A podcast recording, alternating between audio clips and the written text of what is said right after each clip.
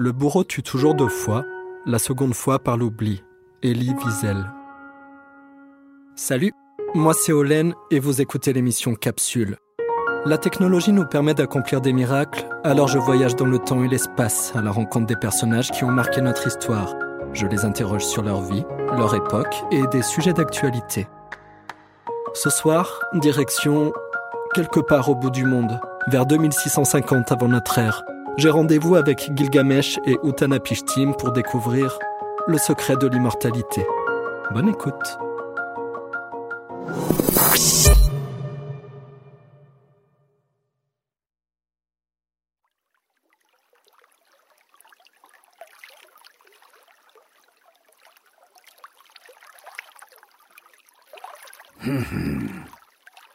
Pourquoi les choutamnis de la barque sont-ils brisés? Pourquoi un autre que son batelier est-il à son bord? Celui qui vient n'est pas un homme à moi.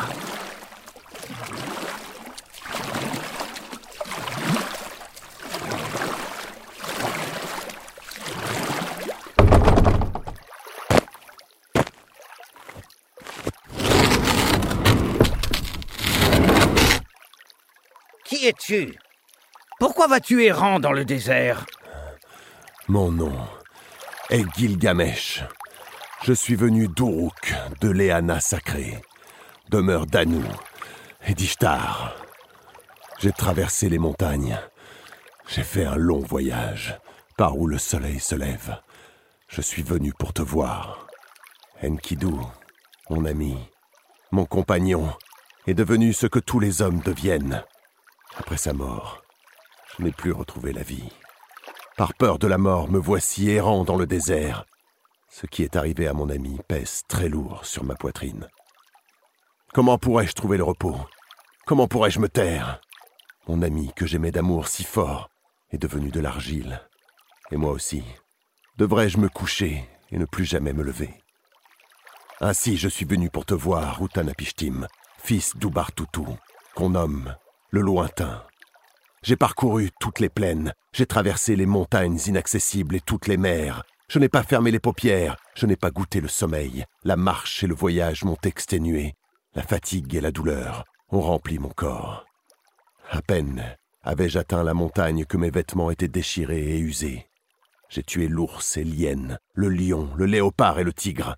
J'ai tué la gazelle et le cerf. J'ai mangé leur chair. Je me suis vêtu de leur peau. Je connais ton nom, Gilgamesh. Pourquoi cette douleur dans ton cœur, toi qui portes en toi la chair des dieux? La mort est cruelle et sans merci. Qui de nous bâtit des maisons indestructibles? Qui de nous scelle des contrats éternels?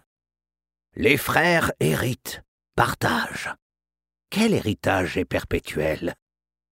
La haine, même la haine, existera-t-elle dans le pays pour toujours? Est-ce que le fleuve monte et amène la crue pour toujours?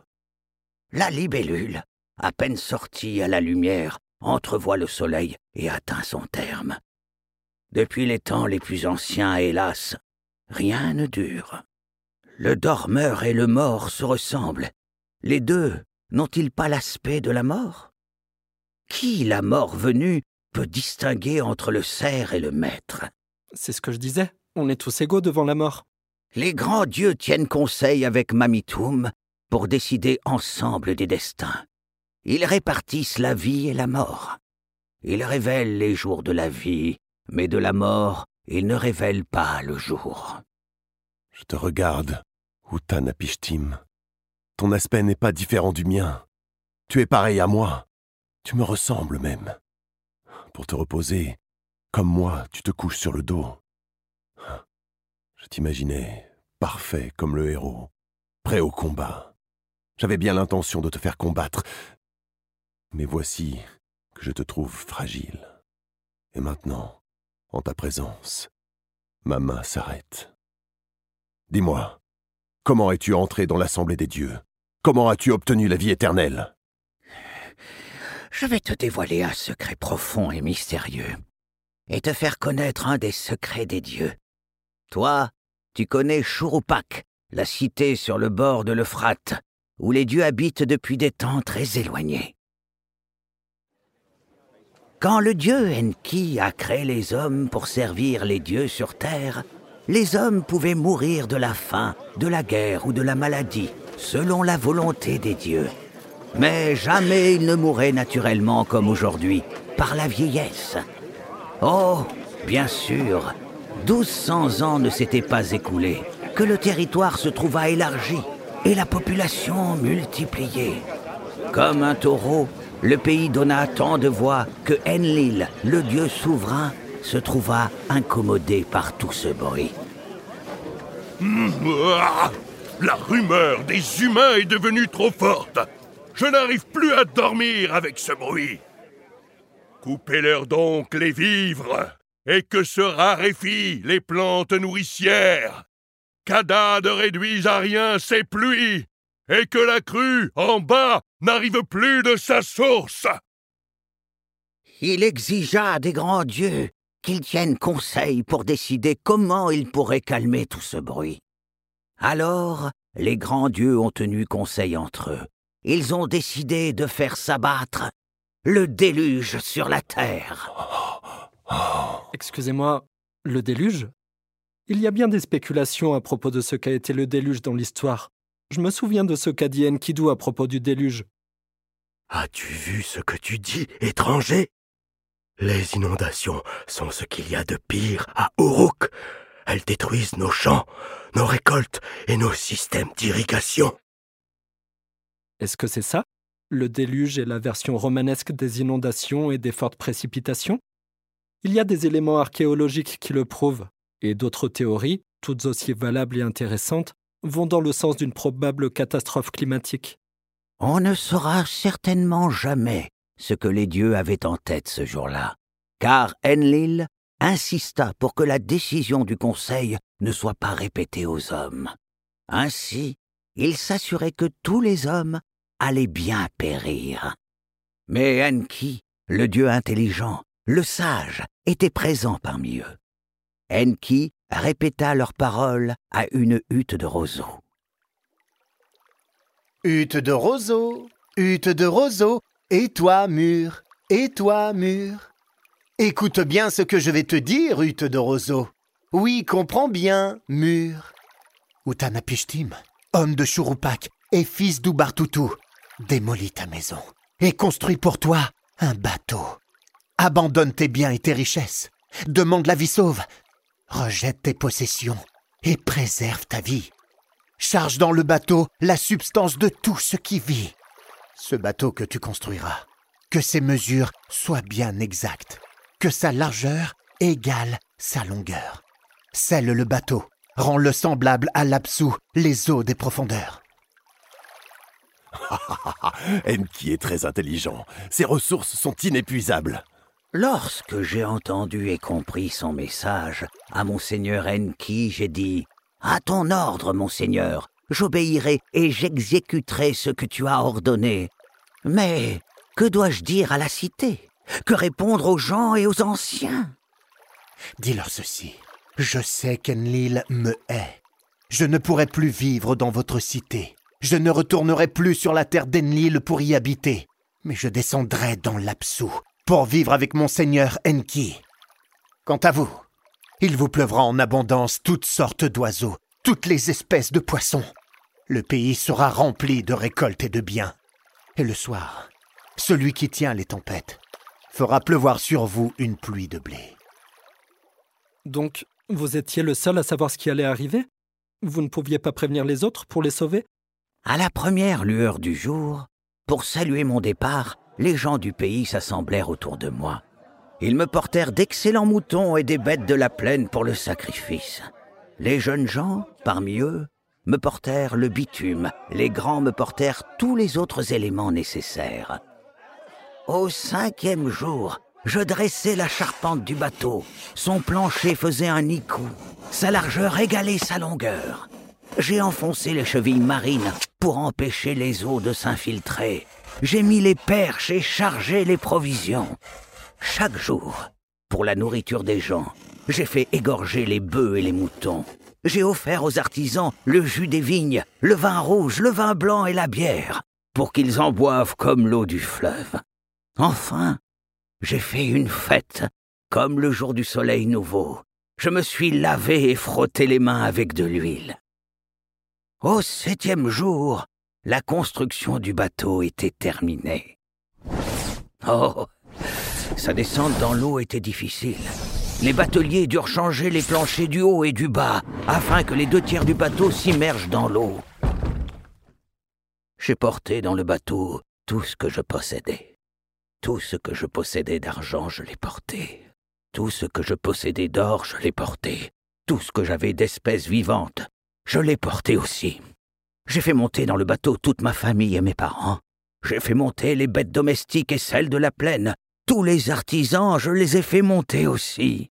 Enki m'a fixé le moment précis et m'a dit Lorsque le soir, celui qui tient les tempêtes fera pleuvoir la pluie de malheur, entre dans le bateau et ferme ta porte.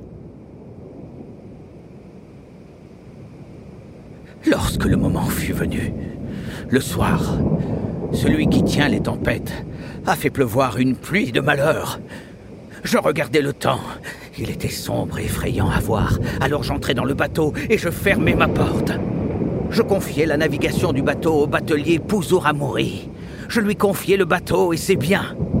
Aux premières lueurs de l'aurore, au-dessus de l'horizon lointain des profondeurs du ciel, s'éleva un nuage noir. À l'intérieur, le dieu Haddad tonnait, et devant lui marchaient ses messagers. Il avançait et menaçait dans les montagnes et les plaines. Le dieu Nergal arracha les piliers. Le dieu Ninurta fit éclater les barrages du ciel. Les dieux Anunnaki portaient les flambeaux. De leur lueur, la terre s'enflammait. Les tonnerres du dieu Haddad atteignaient le haut des cieux et transformaient toute lumière en obscurité. La vaste terre se brisait comme une jarre.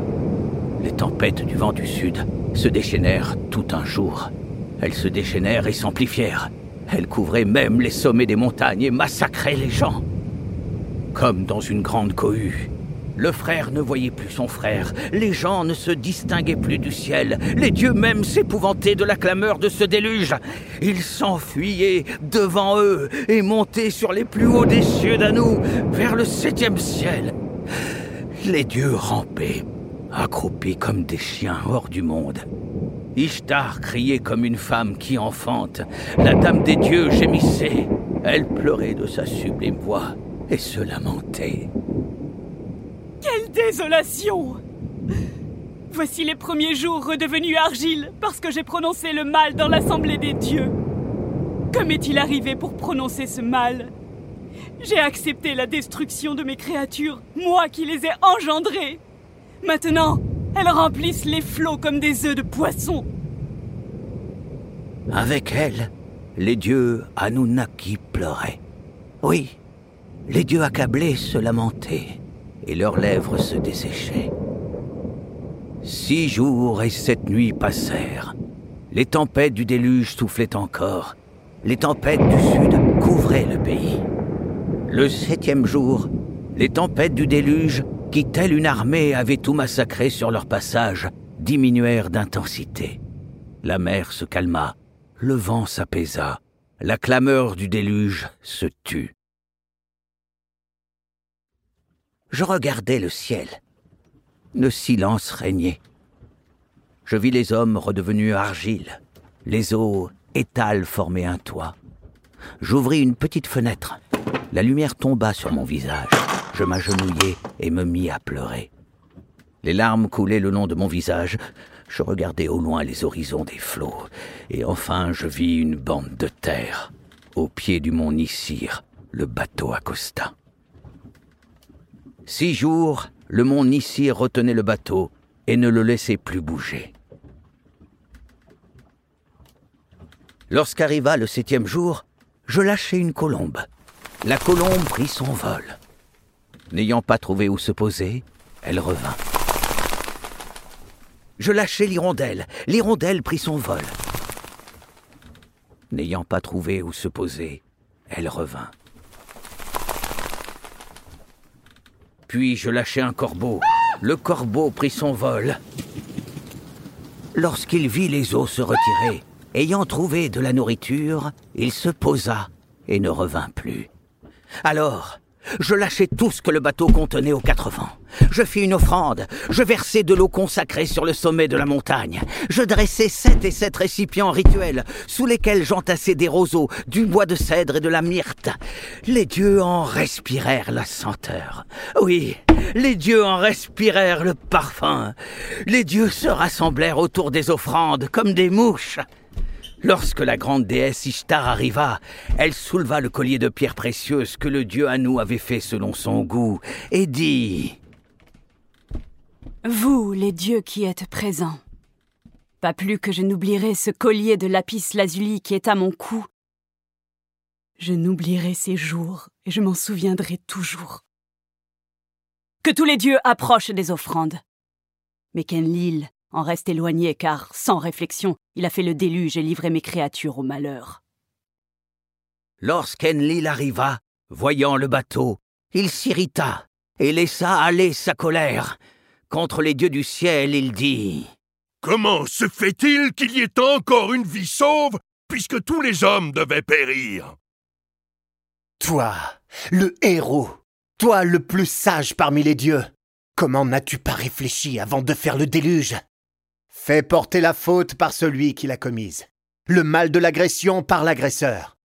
Sois indulgent afin qu'il n'en meure pas, mais sois sévère afin qu'il ne persiste pas dans le mal. Si au lieu du déluge, tu avais lâché les lions et les loups, tu aurais diminué le nombre des humains. Si au lieu du déluge, tu avais fait la disette dans le pays, si Héra, dieu de l'épidémie et de la peste, avait massacré les gens, tu aurais diminué le nombre des humains. Quant à moi, je n'ai pas révélé le secret des grands dieux, mais j'ai envoyé un songe à Utanapishtim, qui lui a appris le secret des dieux. Maintenant, décide de son destin. Enlil monta sur le bateau, me prit la main et me fit monter avec lui sur le bateau. Il fit monter avec moi mon épouse et la fit prosterner auprès de moi. Il se mit entre nous deux, toucha nos deux fronts, nous bénit et dit Désormais, la mort suivra la vie des humains comme une évidence. Utanapishtim jusqu'alors était humain. Maintenant, lui et son épouse seront dieux comme nous. Utanapishtim demeurera au loin, à l'embouchure des fleuves. Puis, il nous emmena ici, à la bouche des fleuves, pour y demeurer éternellement, loin des humains. Mais maintenant, qui réunira les dieux pour toi, Gilgamesh, pour que tu obtiennes la vie que tu cherches hein Viens, essaie de ne pas dormir six jours et sept nuits comme je l'ai fait. Peut-être qu'alors, Enki te donnera la vie éternelle que tu désires tant. Attendez. C'est incroyable votre histoire. C'est. Vous êtes. C'est mot pour mot l'histoire de Noé dans la Bible. Vous avez vécu avant le déluge et vous. Vous avez une arche Vous avez quel âge? Ce n'est pas le plus important. Ce qu'il faut comprendre, c'est qu'après le déluge, Enlil a décidé que la mort suivra désormais la vie des hommes. Ainsi, il s'assure que le bruit du peuple grouillant lui sera toujours supportable. Vous croyez que Gilgamesh a une chance d'accéder à l'immortalité? Ne pas dormir pendant sept jours, c'est biologiquement impossible. Hmm. Sa quête est celle d'un idiot. La vie qu'il cherche, il ne la trouvera pas. Lorsque les grands dieux créèrent les hommes, c'est la mort qui leur destinèrent, et ils ont gardé pour eux la vie éternelle. Les rois trônent dans la splendeur, sont parés de leurs plus beaux atours, sont nourris avec les meilleurs aliments. Seuls les fous se contentent du contraire. Gilgamesh, qui erre seul, vêtu de peau de bête et mangeant de la viande crue, ne se comporte pas comme un roi, mais comme un fou. Celui qui est né pour être roi devrait agir comme tel. Il est du devoir des rois d'aider ceux qui ne peuvent pas s'aider eux-mêmes. C'est ce que Gilgamesh aurait dû faire, au lieu d'errer dans la nature, s'occuper des dieux, des maîtres et de ses sujets. Mais pourquoi donner cette espérance à Gilgamesh alors? C'est pas très sympa. Lui, il vous voit comme un super sage, il attendait beaucoup de cette rencontre. Et puis, Si Enlil en avait marre d'entendre le bruit des humains, il aurait aussi pu leur épargner des dures vies de labeur. Il les aurait beaucoup moins entendus se plaindre. Hum, tu crois? Je connais bien les hommes. Ils sont imparfaits, égoïstes, méchants, injustes et trompeurs. S'il le peut. Ah, il- mais vous aussi, vous soutenez ça C'est faux. Dans la plupart des cultures non occidentales, c'est la sociabilité qui prime. Le comportement égoïste est au contraire considéré comme une forme de folie ou d'ensorcellement, comme un motif d'ostracisme, voire de mise à mort.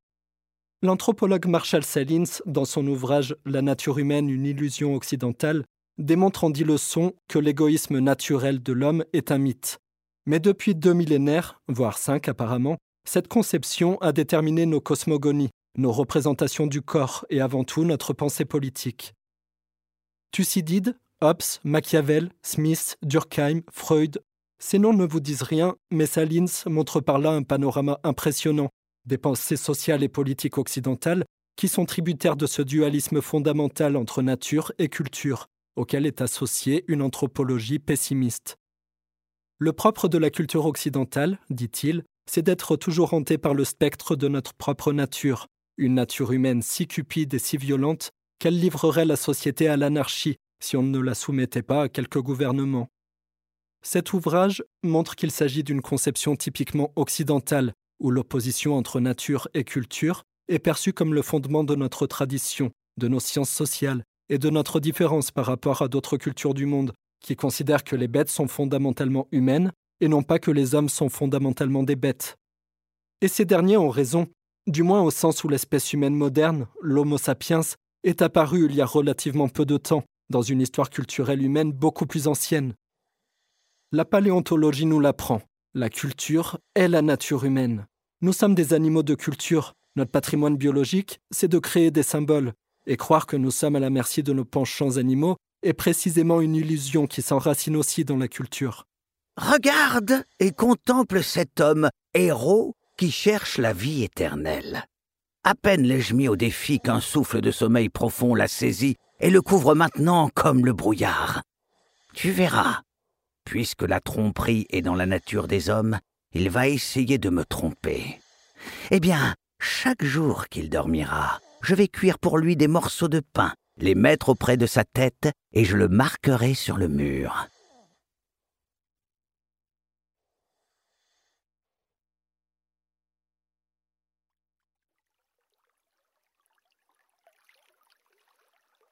Bon, je fais quoi? Je le réveille? Ça fait sept jours maintenant. Hum, un étranger. À peine un souffle de sommeil m'a-t-il effleuré que tu m'as touché et réveillé. Non, Gilgamesh, vous avez dormi sept jours. Non, c'est impossible. Nous étions là il y a un instant. Utanapishtim racontait. Gigamesh, compte les morceaux de pain. Les chiffres du mur te diront le nombre de jours que tu as dormi. Le premier pain est desséché. Le deuxième n'est plus mangeable. Le troisième est encore humide. La croûte du quatrième est blanchie. Le cinquième est encore frais. Le sixième vient d'être cuit. Et pour le septième, te voici réveillé. Ah Que puis-je faire? Utanapishtim, où dois-je tourner mon visage? La mort despote a gagné mon cœur et mon corps. Oui, la mort habite ma couche. Partout où je pose le pied, la mort m'a précédé. Prenez cet homme, conduisez-le au lavoir, qu'il lave ses souillures et devienne propre comme la neige, qu'il enlève de son corps les peaux de bête et les jette dans la mer, afin que la beauté de son corps apparaisse, qu'il renouvelle le bandeau de sa tête et qu'il s'habille d'un vêtement qui couvre sa nudité.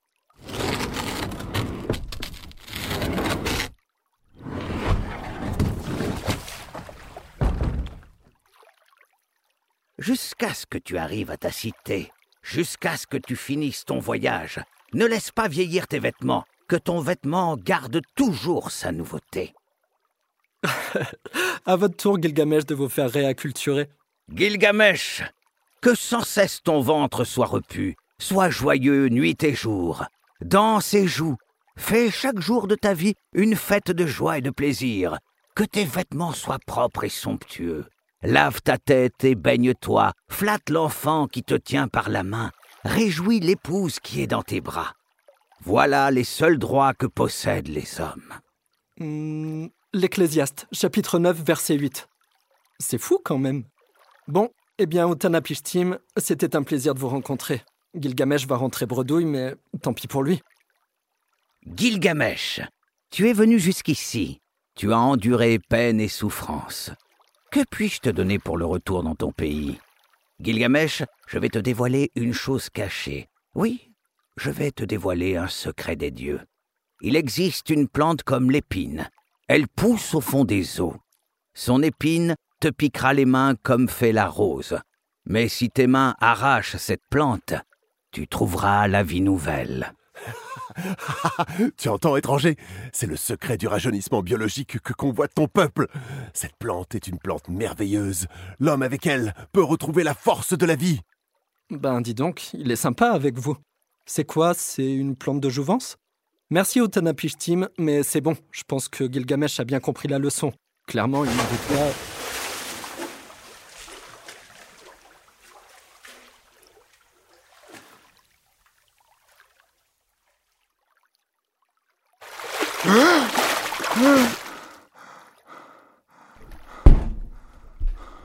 Bon, c'est bon, vous êtes content Vous avez récupéré votre plante maintenant, vous allez pouvoir rentrer à Uruk. Rassure-toi, étranger. Je vais tenir ma parole. Je vais l'emporter avec moi à Uruk au rempart, et cette plante merveilleuse, je la partagerai avec les gens. Je leur en ferai manger. Son nom sera le vieillard retrouvant sa jeunesse. Et moi-même, j'en mangerai à la fin de mes jours pour que ma jeunesse me revienne. Arrêtons-nous ici un moment, étranger. Je dois changer mon vêtement. Reste ici et surveille la plante merveilleuse du vieillard retrouvant sa jeunesse. Sérieusement, Gilgamesh? Bah, ne dites pas s'il vous plaît surtout. J'ai que ça à faire, moi, de surveiller votre plante.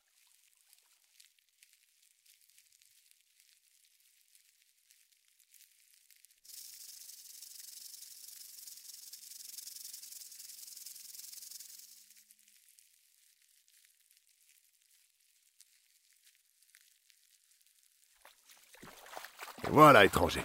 C'est fait. Tu vois C'était rapide. Je devais m'arrêter. Utanapishtim m'a demandé que mon vêtement reste toujours propre. Ah, quelle sagesse. Cet homme est incroyable. Et ne dites pas merci, surtout. Où est la plante? C'est pas vrai? Où est-elle? Je t'avais demandé de la surveiller. Où est-elle? Je sais pas, moi. Elle était juste là. Qu'est-ce que... Regarde cette peau de serpent. Oh, le perfide me l'a dérobée. Un serpent? Pour qui étranger? Mes mains sont-elles devenues sans force? Pour qui ai-je versé le sang de mon cœur? Je n'ai fait aucun bien pour moi-même, mais pour le serpent, le lion de terre, j'ai fait le bien. Après cinquante doubles heures, celui-là vient me dérober la plante. Chaque année, maintenant et à tout jamais, le serpent perdra sa peau et restera éternellement jeune. C'est pas ma faute, hein. Franchement, votre quête de la vie immortelle était catastrophique. Vous avez fait bourde sur bourde. Ça montre bien que l'imperfection est dans la nature humaine et qu'il faut l'accepter ainsi. Voilà ce que vous devriez retenir. Va, étranger. Laisse-moi seul. Je n'aurais jamais dû venir ici. Lorsque j'ai ouvert le conduit des eaux, c'était déjà un signe pour moi d'abandonner et de laisser le bateau sur le rivage. Ben, écoutez, à bientôt, Gilgamesh.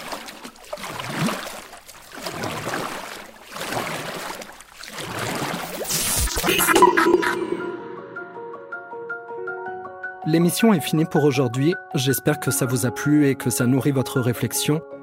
Voilà, maintenant vous connaissez le secret de l'immortalité. Avec ça, n'oubliez pas quand même qu'exiger l'immortalité, c'est vouloir répéter une erreur à l'infini.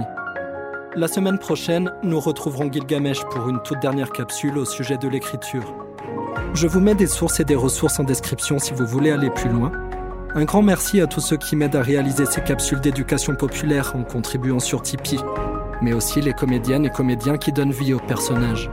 Damien Laquet dans le rôle de Enki, Jean-Marc Galera dans le rôle de Enlil, Amandine Blancard dans le rôle d'Ishtar, Laurent Pasquier dans le rôle d'Utanapishtim, Hippolyte Audouy dans le rôle de Gilgamesh. À la technique, Simon Moulin et Pierre-François du studio Audiovisite. Aussi, n'hésitez pas à mettre une note à cette capsule, de préférence 5 étoiles, à commenter et partager, ça m'aide beaucoup à continuer et gagner en visibilité. Quant à moi, je continue mon voyage dans l'espace-temps et je reviens au plus vite avec de nouvelles histoires à raconter.